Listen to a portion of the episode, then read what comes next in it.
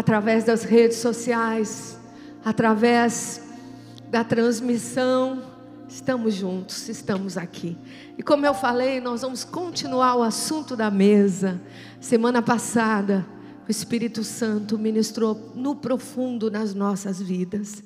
E nós pudemos entender a unção que sai de uma mesa, daquela mesa que você tem na sua casa, daquela mesa que talvez não é tão maravilhosa assim, mas ao redor daquela mesa sentam as pessoas mais maravilhosas que Deus pôs na tua vida, que é a tua família. Então, queridos, nesta manhã, o Espírito Santo continuou a me ministrar esta semana, e eu começo a buscar nas Escrituras e começo a perceber que a mesa era o lugar mais estratégico que Jesus gostava. Os grandes momentos do Mestre, os grandes acontecimentos que o Mestre queria liberar, contar, ministrar, acontecia numa mesa. Aleluia! Vocês lembram quando o Zaqueu estava lá naquela árvore observando de longe o mestre. O mestre parou, olhou para ele e falou: Ei, você que está em cima, eu estou te vendo. Desce, que eu quero comer na tua mesa. Eu quero jantar com você. Aleluia! Já imaginou? Que glória! Uma janta, um momento com Jesus na mesa, mudou a vida de um publicano que possivelmente era um ladrão. Porque no final daquele tempo com Jesus, num jantarzinho com Jesus, ele disse: Se eu roubei, eu vou restituir, eu vou fazer tudo diferente. Oh, aleluia! Uma mesa com Jesus muda a tua história. Uma mesa com Jesus muda o teu modo de viver, o teu modo de pensar, o teu modo de sentir. E hoje eu quero falar, no meio de tantas mesas que eu estudei essa semana, oh gente, é um estudo glorioso esse. O Senhor falou comigo para ministrar sobre a mesa de Betânia. A Betânia era uma aldeia muito amada pelo Senhor Jesus. Eu quero falar que tremendo é quando o Senhor passava por aquela aldeia. Nós vamos falar esse encontro com o Mestre, essa mesa e os personagens dessa mesa. Lá, Betânia fica a três quilômetros de Jerusalém, três quilômetros do Monte das Oliveiras ou Getsemane. A última vez que nós fomos com um grupo da CAF lá em Israel, nós fizemos questão, né, pastora Rê? Fizemos questão de passar em Betânia. Os primeiros grupos não foram, assim você pode ir de novo, porque agora tem a Betânia no nosso roteiro. E se você ainda quiser ir, nós estamos orando e nos preparando para setembro e crer, você pode. Deus vai te dar essa alegria. E lá, a última vez que fomos, coloquei a Betânia no currículo, né, no roteiro, porque eu queria muito pisar naquele lugar. Eu queria ver o túmulo de Lázaro. E nós fomos. E que surpresa foi a nossa. Que Betânia, ela é um pouquinho montanhosa. E se você sobe um pouquinho numa rua assim, você já vê o Getsemane. Você já vê o Monte das Oliveiras. Se você vistar mais assim, você vê Jerusalém, amuralhada, três quilômetros apenas. Nós sabemos que o Senhor Jesus, ele vira e mexe, estava na vila de Betânia. Naquele tempo era um grupo menor. Hoje tem mil habitantes, que já é pouco, né? Bem pouco. Mas naquele tempo tinha menos que isso ruínas estreitas, casinhas baixas, mas o Senhor gostava de passar naquele lugar. Betânia tem vários significados, mas um deles, misturando, poderia dizer que Betânia significa a casa do fruto depois da aflição. Que forte esse nome. E esse vilarejo tão especial, como eu já falei, era um lugar predileto do Mestre. E dos discípulos. Toda vez que o Senhor vinha do deserto da Judéia, naquela região, ele passava por Betânia. E ele foi fazendo amigos, ele foi fazendo queridos ali em Betânia, porque assim, né, não tinha trem, não tinha ônibus, não tinha metrô. Então as pessoas se conversavam muito, as pessoas se viam muitas vezes. E o Senhor, além da casa de Maria, de Marta, de Lázaro, o Senhor também frequentou a casa de Simão, o leproso.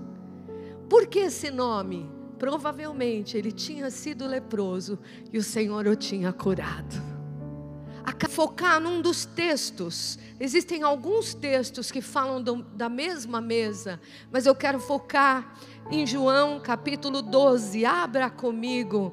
Como diz o nosso apóstolo, pega sua Bíblia mesmo, o papel, olha que gostoso. Seus filhos precisam lembrar que o papai e a mamãe tinham esta Bíblia aqui na mão deles.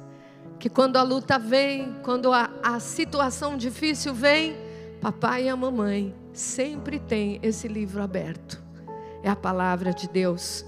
Lucas, João capítulo 12, versículo 1 diz assim: Seis dias antes da Páscoa, foi Jesus para Betânia, onde estava Lázaro, a quem ele ressuscitara dentre os mortos.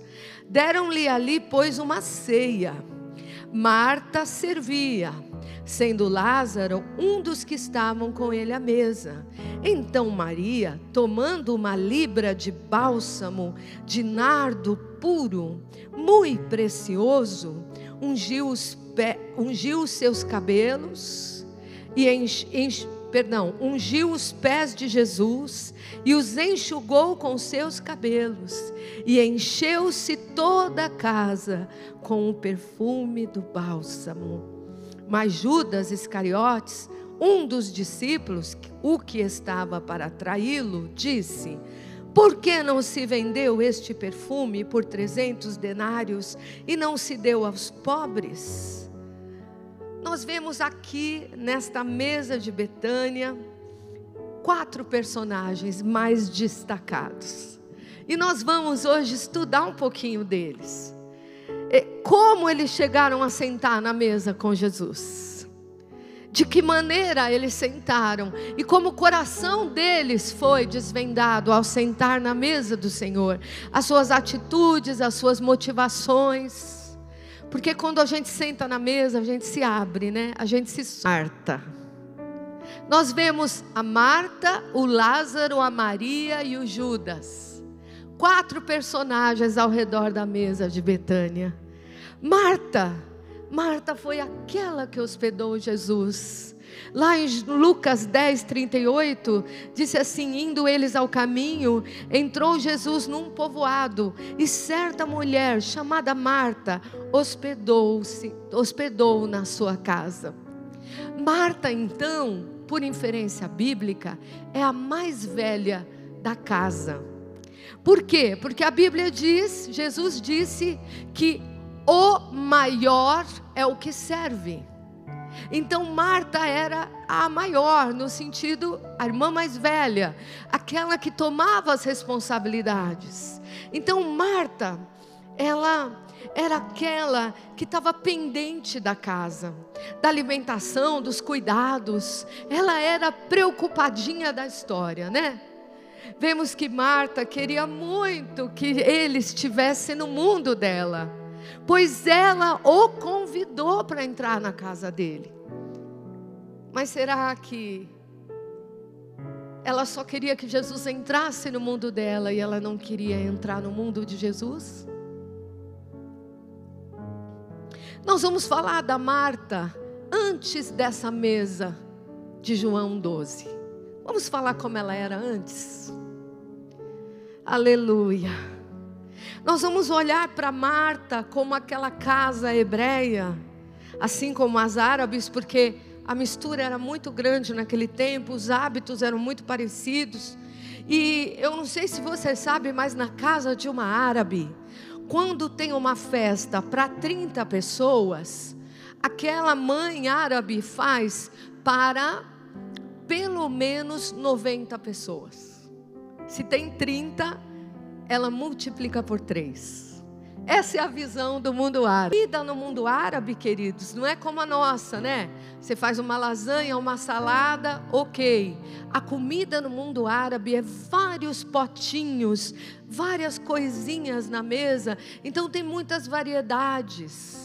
E eu reparei que lá em Israel é a mesma coisa do lado dos judeus. São vários potinhos. Então tem saladinha, tem romos, tem babaganuche, tem, tem tabule, tem tudo que você puder imaginar ali. Então você imagina como era Marta.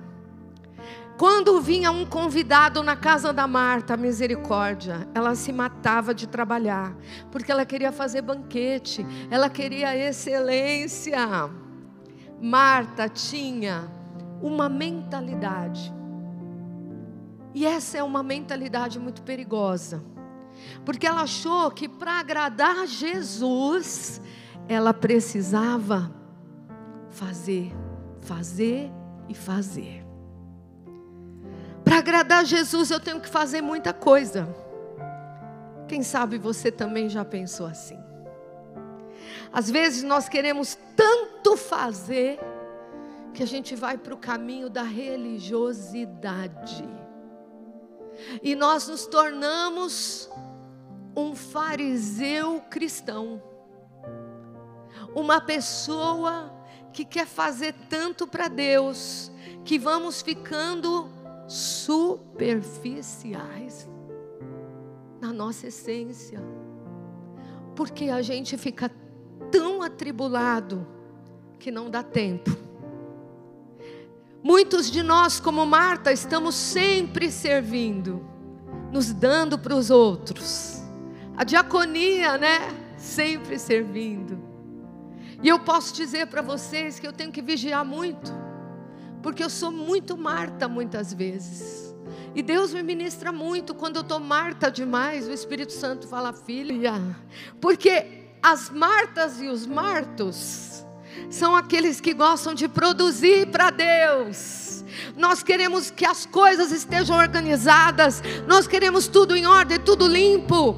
O Senhor nos diz que o primeiro é o que serve, e nós agarramos essa palavra, e nós tomamos a toalha do serviço, e isso é maravilhoso. Esse tipo de pessoa na casa de Deus, esse tipo de visão de mulher, de homem, com espírito de serviço, é maravilhoso. Posso dizer que Marta representa os líderes, os pastores, os crentes mais antigos, que tem esse dentro de dentro de cada um de nós aquela vontade de estar sempre servindo o rei. Amam as coisas que estejam em ordem na casa do Pai, se preocupam com detalhes. É o filho e a filha que não tem tempo ruim convocou, ele está aqui. Pediu, ele apareceu. Aleluia! Que tremendo ser Marta, que tremendo ser Marto na casa de Deus. Porém, foi exatamente o excesso de fazer e fazer e fazer que o mestre repreendeu na vida dela. Lá em Lucas 10, 40, ele fala: Marta, Lucas 10, 40, Marta agitava-se de um lado para o outro, ocupada com muitos serviços. Então se aproximou Jesus e disse: Então ela se aproximou de Jesus e disse: Senhor, não te importas de que minha irmã tenha deixado me tenha deixado e que eu fique a servir sozinha, ordena que ela venha me ajudar. Veja, gente, o relato bíblico começa a dizer que Marta são diz agitada, agitada, ocupada em muitos serviços, apesar de tudo que ela fazia para Jesus. Era para ele que ela estava ocupada, era para ele que ela estava atribulada, era para ele.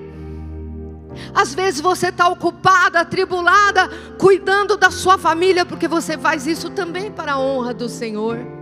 Você faz isso também para glorificar o Senhor. Deus quer que você cuide da sua casa, da sua família, então você faz. Talvez você é o homem da casa, então você trabalha, trabalha, trabalha, trabalha de manhã, de tarde, de noite, porque você quer dar o melhor para a sua família, mas de repente você não percebe que a sua família precisa de você mais do que aquilo que você faz mais do que aquilo que você põe na mesa. Marta, você está agitada, você está muito ocupada com muitas coisas, e não é o que eu quero de você, diz o Senhor. Muitas vezes esse servir que nós temos pode ser um motivo de orgulho para a nossa vida, amados. Enfatizamos tanto o que a gente faz, que nós esquecemos o que Ele quer de nós. Ah, a pessoa que faz, ela chega num nível que ela faz, faz, faz, faz, ela se esgota, ela esgota os outros e no final ela começa a julgar. E ela começa a dizer: Eu estou em todas, eu faço tudo. Mas o fulano, o ciclano, por que, que ele não está aqui comigo? Por que, que ele não está fazendo também? A gente sai do nível, eu estou servindo, porque esse é o meu chamado, é isso que Deus tem para mim. Para a gente começar a trazer o nosso estresse do faz, faz, faz, faz, faz e a gente traz os outros. Então é aquela esposa que fica no ouvido do marido dizendo: só eu trabalho nessa casa, me mato, sou eu, sou eu, sou eu. E às vezes o marido fica assim: meu senhor, esta mulher, esta mulher estressada dentro de casa, só me cobra, só me puxa de manhã, de tarde, de noite como nós temos que nos conhecer, né?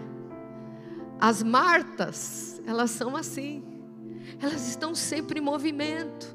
E eu não estou dizendo que isso é negativo. Eu estou dizendo que você tem que conhecer o dom que há em você. Você tem que conhecer isso que há em você e saber dosar. Porque às vezes você é tão fiel na igreja, você faz tudo na igreja, que você descuida lá em casa. E nessa quarentena, minha gente, não tem como disfarçar.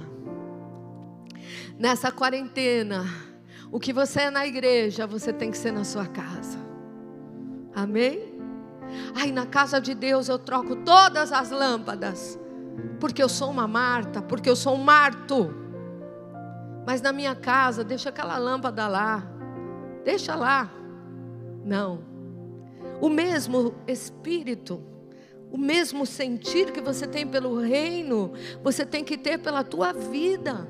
Porque nós manifestamos o reino de Deus. Se você só é uma bênção na igreja, tem alguma coisa muito errada com você seus filhos, sua família, nesse momento de isolamento social, onde a lupa está em cima de você, eles querem saber a sua essência.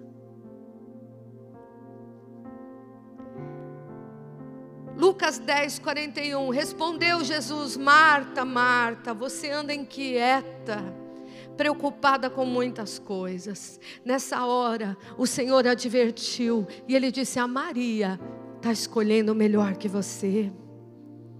Queria desfrutar mais de mim, mas você desfruta mais fazendo coisa para mim.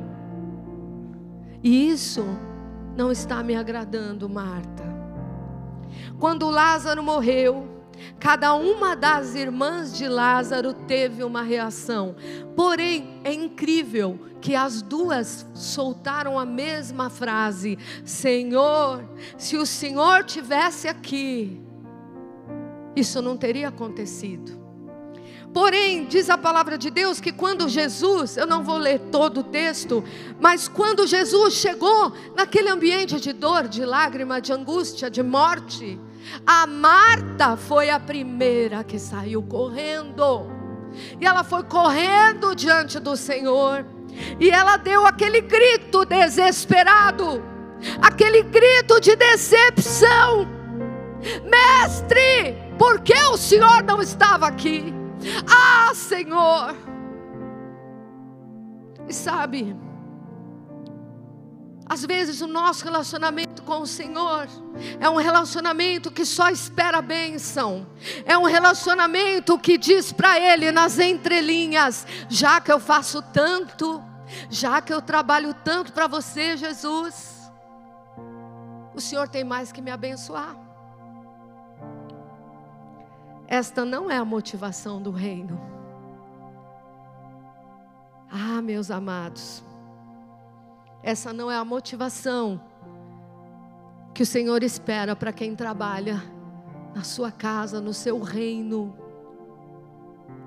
Marta conhecia uma religião, ela conhecia uma coisa, ela conhecia aquilo que o Torá, aquilo que os judeus na sinagoga falavam, e ela começou a discutir com o Senhor. E o Senhor disse: Marta, Marta, você sabe o que eu posso fazer? Começou a fazer uma conversa teológica com Jesus, mas, aleluia, ao mesmo tempo ela sabia: eu sei que o Senhor tem poder, eu trabalho para o Senhor. Eu trabalho na igreja, eu canto no coral, eu sou do louvor, eu sou de, da diaconia, eu sou da intercessão, eu sou do pedra, eu sou do cedro, eu sou do 4G, eu sou do Jovens CAF, eu sou do CAF Kids. Claro que eu sei que tudo pode, Senhor. Eu faço tanta coisa na tua casa. Eu estou decepcionado, Senhor, eu estou decepcionada. Ela não entendia porque Jesus não fez nada. Se estivesse aqui, meu irmão não tinha morrido. Ela cobrou. Ela estava dizendo: depois de tudo que eu fiz para o Senhor, depois que eu abri minha casa para o Senhor, depois que eu te ajudei, depois que eu te dei de comer, que eu fiz tanta coisa. A Bíblia diz que quando a gente der um copo de água para um pequenino, por Jesus ele está vendo. Ele disse que se você visitar um preso, ele está vendo. E nessa hora, Marta cobrou. Porque se o seu carro-chefe, meu irmão, minha irmã, é só servir, vai chegar uma hora que você vai cobrar. Porque quem serve demais gosta de cobrar. Ela cobrou, cobrou o seu serviço. Mas Jesus respondeu para ela: Marta, tira a pedra.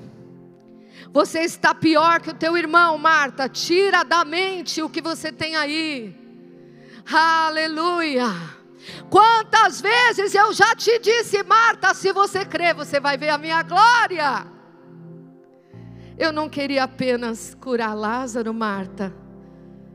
Aleluia. Eu quero curar a tua família, Marta.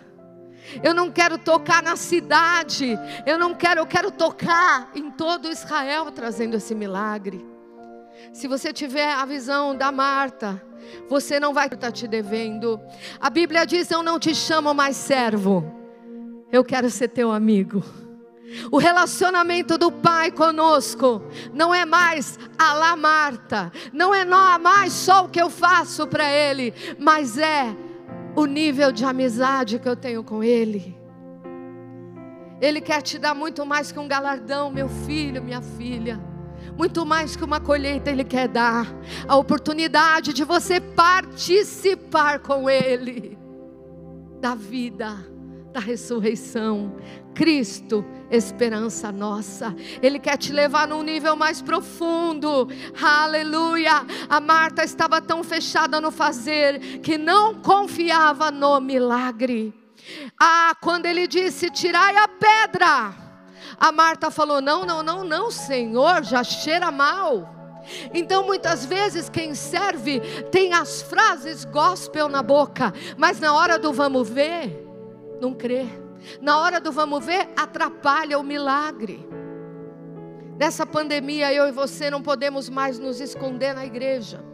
Nessa pandemia é hora de eu e você checarmos a nossa real amizade com Deus, a nossa real unidade com o Senhor. É onde os trabalhos param, onde os teus filhos vão te ver, lá no profundo, a sua essência.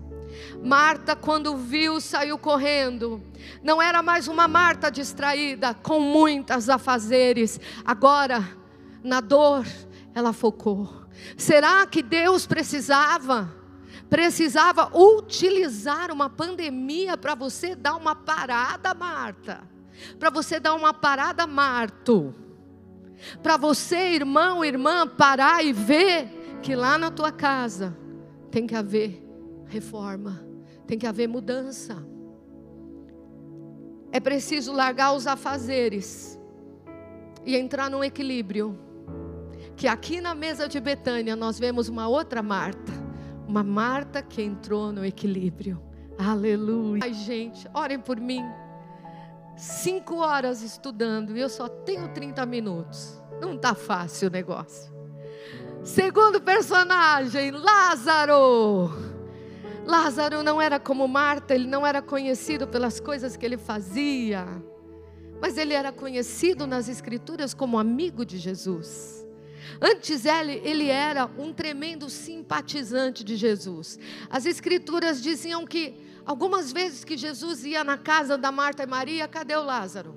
Não estava lá, nunca estava. Jesus passava, ele não estava.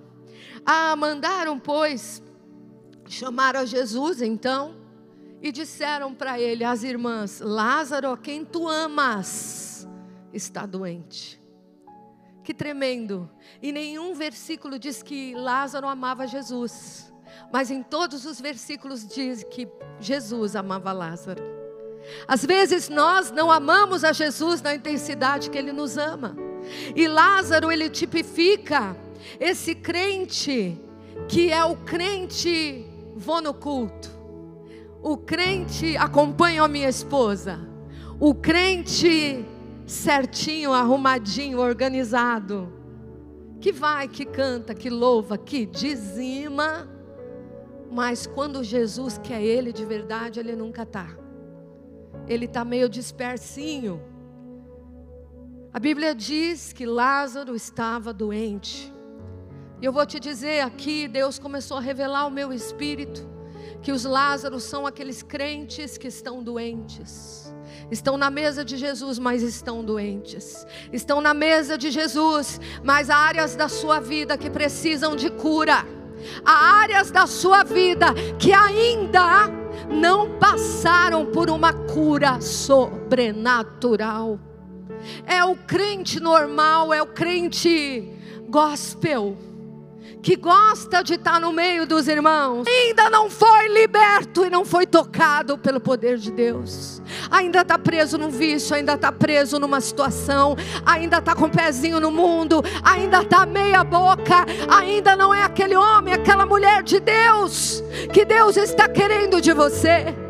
Oh, como Jesus te ama! E porque Ele te ama, Ele quer que você veja que você está doente. Ele quer que você veja o estado que você está. Porque às vezes o doente não aceita que está doente, não é? O doente não aceita. E diz a palavra que o Senhor disse: Lázaro está doente para os discípulos. E os discípulos falaram: Ah, está doente, tudo bem. Lázaro está dormindo eu preciso despertar. Ah, Jesus, se ele está dormindo, não tem problema. Jesus falou: Peraí, vou falar claramente: Lázaro morreu. Lázaro morreu. Jesus já sabia. Antes do correio chegar, antes do mensageiro chegar, Jesus sabia. Eu quero te dizer que Jesus sabe. A morte está chegando, a situação está agora sem saída. Vai morrer, esta situação vai morrer. Lázaro, você vai morrer. E parece que aquele que te ama tanto não chega, aquele que te ama tanto não intervém. Aquele que diz que te ama não faz nada, sabe por quê? Porque o Senhor queria ir no profundo com Lázaro. O Senhor queria ir mais profundo com Ele. E é quando as nossas forças se esgotam, quando já não temos saída. Oh, aleluia! É que o Senhor vem para trazer um novo tempo na nossa vida. Diz a palavra que ele cheirava mal, já era quatro dias. Ah, o que está cheirando mal na tua vida, meu irmão? O que está cheirando mal porque morreu? Morreu, morreu e morreu. Você fala a Deus, o Senhor Eu canto, eu louvo, eu dizimo, mas morreu, Senhor. Está cheirando mal, não tem jeito. Minha família, minha casa. O Senhor aparece na frente daquele túmulo e diz: Lázaro, sai para fora! Sai para fora, porque eu sei até onde você aguenta, Lázaro. Eu sei a hora do milagre se instalar na sua vida. Eu preciso que você cheire a morte. Você tem que ver, você tem que ser impactado. Amados, há tanto que falar de Lázaro, mas hoje o meu alvo não é só focar no Lázaro, ainda tenho mais dois personagens. E eu quero te dizer que Lázaro viveu um antes e um depois. Ele podia dizer, como Jó disse: Antes eu te conhecia de ouvir falar, mas agora os meus olhos te veem. Lázaro, Lázaro que está na mesa de Betânia, o texto fala duas vezes que ele estava lá. O ressuscitado estava lá. O Lázaro, aquele que não é mais só amigo de Jesus, é o ressuscitado. Aleluia! Jesus quer ressuscitar na tua vida. Jesus quer fazer um impacto na sua vida. Oh, queridos, há pessoas que enquanto não forem impactadas com o sobrenatural, vão ser um crente água com açúcar. Lázaro sentou na mesa ressuscitado. Lázaro sentou na mesa conhecendo o poder de Deus. Eu quero declarar que você vai sentar na mesa, que você vai voltar para a casa de Deus, não na superficialidade, mas você vai dizer: oh, a minha casa fedia, o meu lar estava morto, mas Jesus libertou e ressuscitou. Aleluia. A minha profissão está cheirando mal, mas Jesus ressuscitou. Quando você sentar na mesa de Betânia, você vai sentar com espírito de ressurreição. Sabe aquele irmãozinho que ninguém segura? Porque ele foi um Lázaro antes, e agora ele é um ressuscitado sentado à mesa. Lázaro não foi um remedinho, não foi uma coisinha, foi o meu poder que te tirou da morte. É o que Deus está dizendo para você, filho. Filho, está cheirando mal, eu estou chegando. Tirem a pedra, desatai-o e deixai-o ir. Ah, ele saiu daquela morte, mas havia ataduras. Ele precisou tirar tudo aquilo da vida dele. É hora de você nunca mais ser o mesmo. Jesus está te esperando na mesa de Betânia onde você é transformado pelo seu poder. Ele te liberta, aleluia. Se você não entender que Ele te liberta, então você não passou pelo por este poder ainda.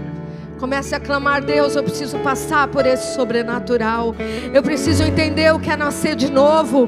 Eu preciso ser um homem, uma mulher de Deus de verdade, que conhece o poder da ressurreição. Alguém que vai ser testemunha, porque nasceu de novo. Terceiro personagem é tão fácil falar dessa personagem. Ela é aquela que percebia a presença de Deus. Ela é aquela que não desfocava. Ela é aquela que não distraía. Era Maria. O mestre usou uma expressão sobre ela. Maria escolheu a melhor parte. Oh, glória!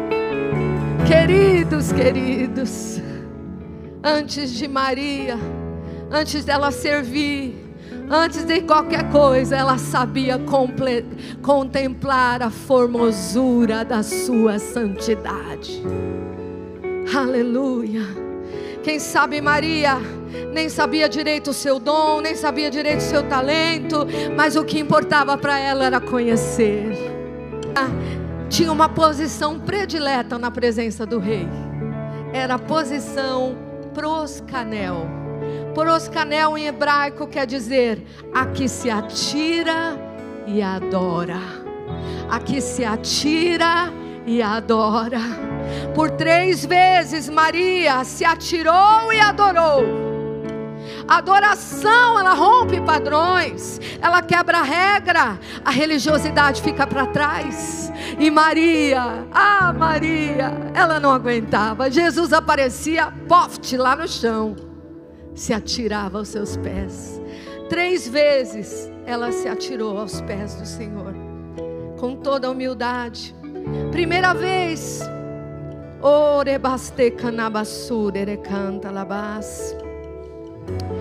Primeira vez ela se jogou para aprender. Aleluia, aleluia, aleluia. Mas antes de pregar a palavra, queridos, você precisa aprender a adorar.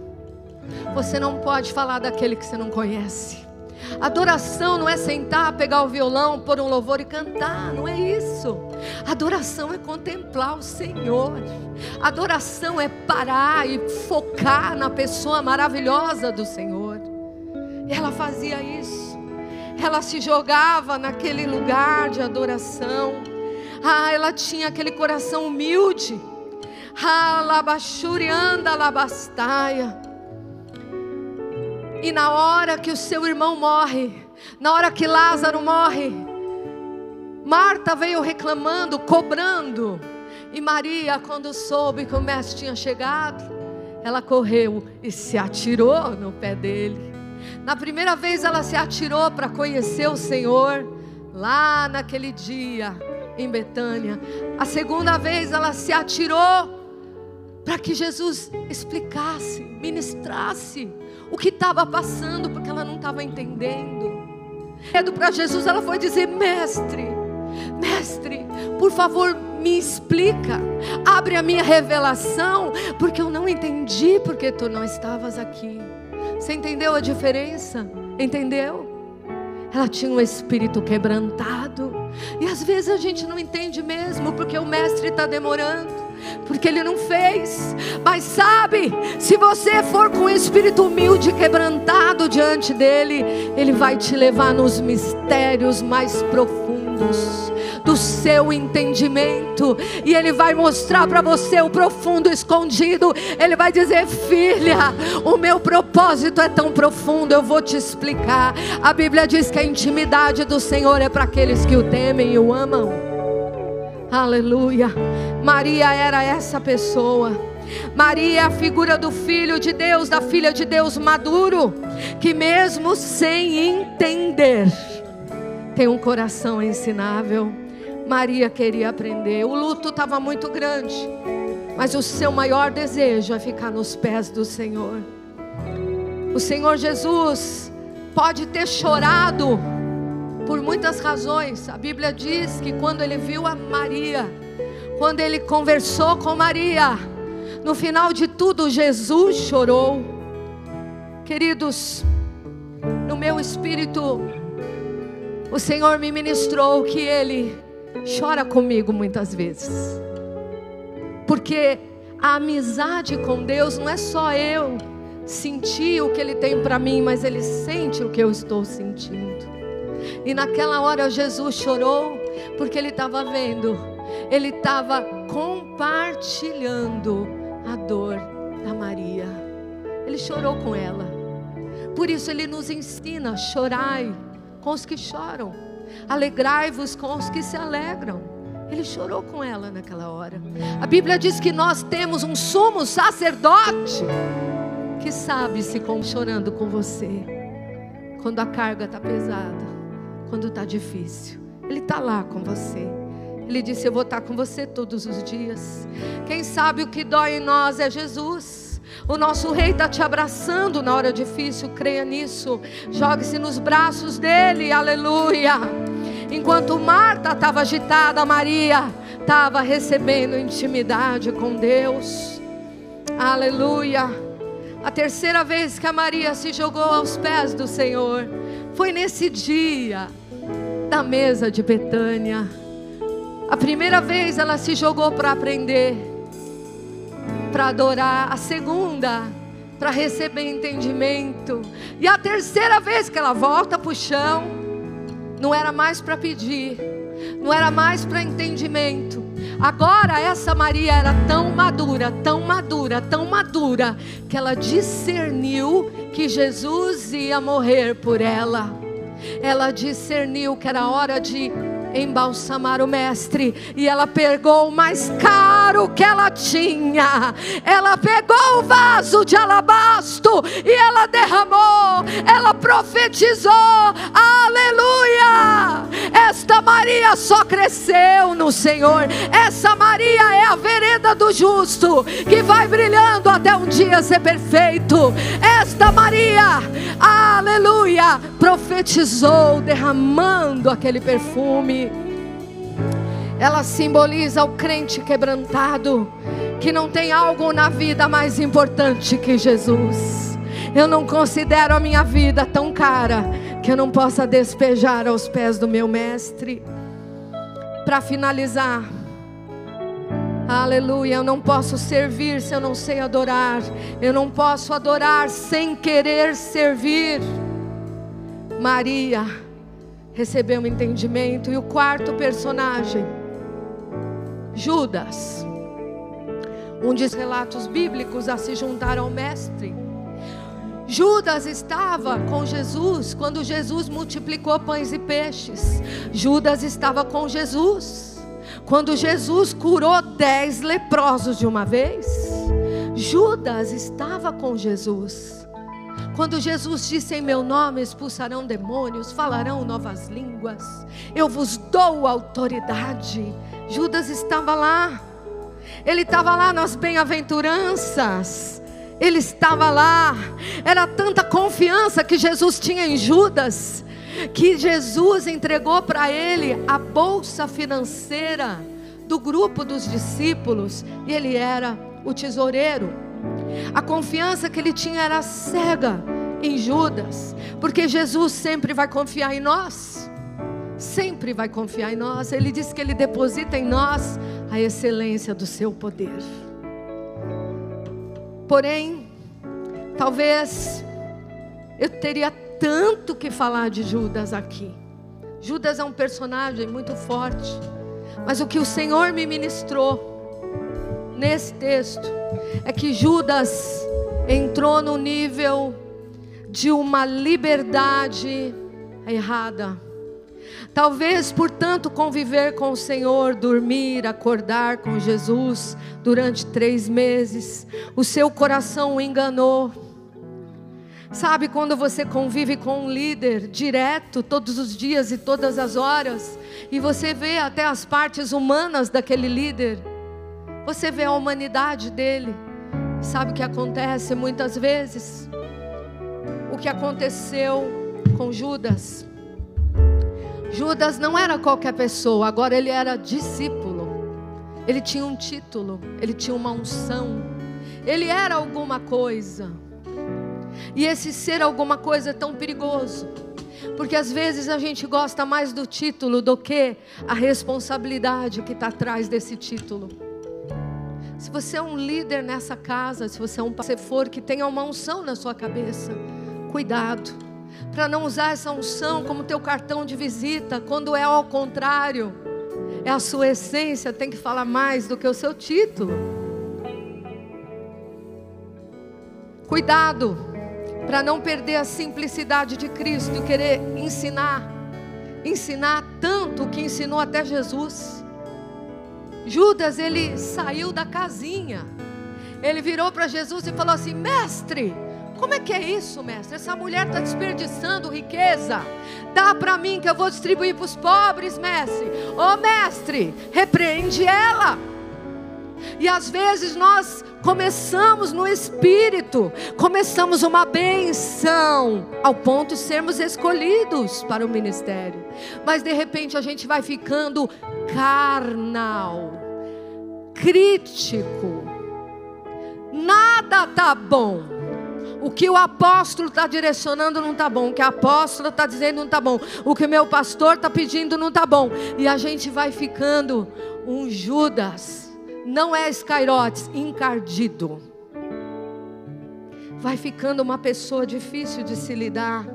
porque a crítica, a insatisfação começou a entrar no coração dele, e a Bíblia diz que foi o diabo que encheu o coração dele. Meus queridos filhos amados, o diabo está ao derredor, esperando uma brecha para encher seu coração, para que você não entenda que você está na mesa de Betânia com Jesus. E aí você começa a pensar diferente. Você começa a receber um espírito independente. E agora não é mais um só sentir, um só pensar, porque a vaidade entrou. E de repente, até contrariar o mestre, você já está? Pensai nas coisas aqui de baixo, está pensando demais aqui. Quem era Jesus? Este é um perigo eminente, pode acontecer com qualquer um que está na liderança. Judas, para Judas era desperdício o que Maria fez, mas para Jesus era adoração. Olha que pensamento, totalmente oposto. Cuidado quando você está muito oposto com aquilo que é a tua casa, com aquilo que nós estamos te direcionando, porque isso é uma síndrome de Judas perigosíssima, que vai te levar a sair da mesa e perder o melhor. Judas deixou de ser um filho líder para ser um profissional da fé. Queridos, infelizmente no mundo gospel está cheio de profissional na fé andou com Jesus, comeu com Jesus, dormiu com Jesus, acordou com Jesus, ouviu de Jesus, é uma benção. Mas no final vai virando Judas, vai virando materialista, vai virando carnal, só pensa em dinheiro, só pensa em como vai arrecadar e fazer, e etc, etc. Ah, queridos, hoje na igreja, nós estamos entristecendo o Espírito Santo através de traições, de roubos, de manipulações, mas aqui na casa firme nós repudiamos o espírito de Judas. E sufocamos esse espírito e dizemos que aqui não.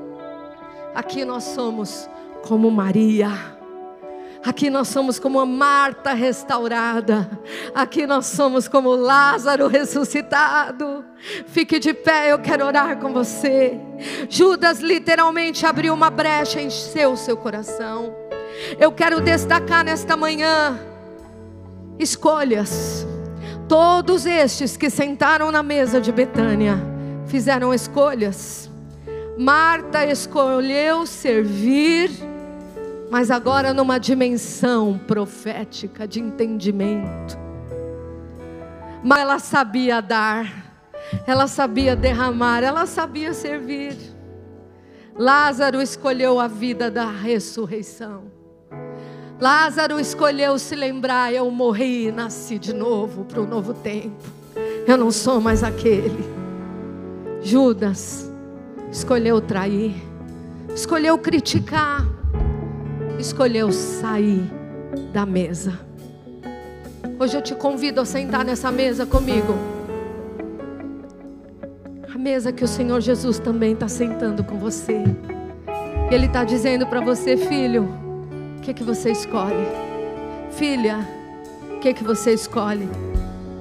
Põe a mão no seu coração. Oh, aleluia, tanto que falar tanto mais que dizer sobre essa mesa, mas nessa manhã eu entendo que o recado foi direto, foi claro. É tempo, é tempo de mudar atitudes, é tempo de reconhecer a presença maravilhosa dEle. Ore canta Daraia, porque na presença do Senhor tem que haver mudanças, na presença do Senhor tem que haver excelência. Na presença do Senhor, o coração quebrantado e contrito é o que prevalece. Ele não desprezará.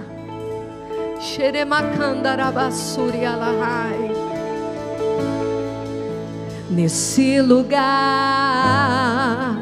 tu és real.